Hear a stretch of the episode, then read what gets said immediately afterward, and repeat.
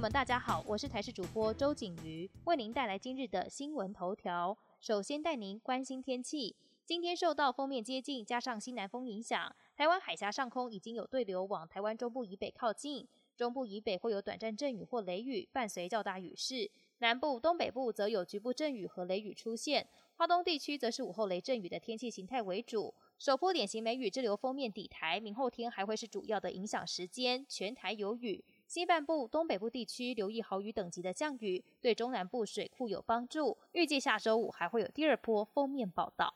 新冠肺炎疫情在全台已经造成七十八人不幸病逝，超越 SARS 时期的七十三人。少数个案还是年仅四十多岁，病程来得又急又猛。发病短短几天就病逝，专家张尚纯表示，年轻死亡个案大多非典型肺炎，发现时已经相当严重。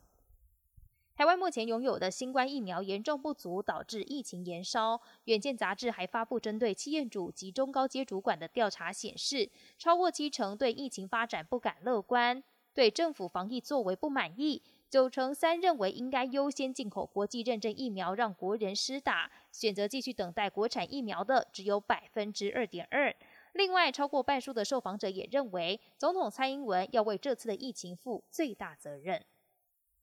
国际焦点来关注，英国疫苗再添生力军，二十八号批准只需要打一剂的交生疫苗，希望能加速疫苗施打效率。同一天，欧盟药管局也批准为十二到十五岁青少年施打辉瑞疫苗。另外，欧洲疫苗需求占全球两成，坐等 COVAX 分配显然赶不上病毒传播的速度。法国总统马克宏出访南非时也表示，会提供非洲三千万剂疫苗，还要投资非洲疫苗生产。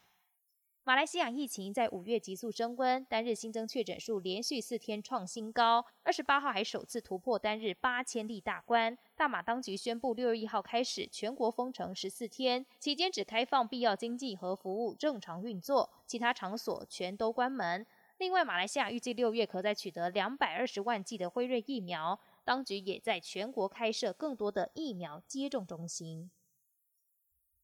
日本也持续扩大疫苗接种计划，开放让六十五岁以上长者施打。但是神奈川横滨市在日前传出重大人为疏失，导致有一百一十九名长者打到常温疫苗。官员表示，是因为工作人员没有注意到冰箱没有电，让疫苗放在常温下长达十八个小时，会不会影响保护力，目前还不清楚。另外，日本首相菅义伟也宣布要延长东京和大阪等地的紧急状态，预计到六月二十号解除。以上新闻由台视新闻制作，感谢您的收听。更多内容锁定台视各节新闻以及台视新闻 YouTube 频道。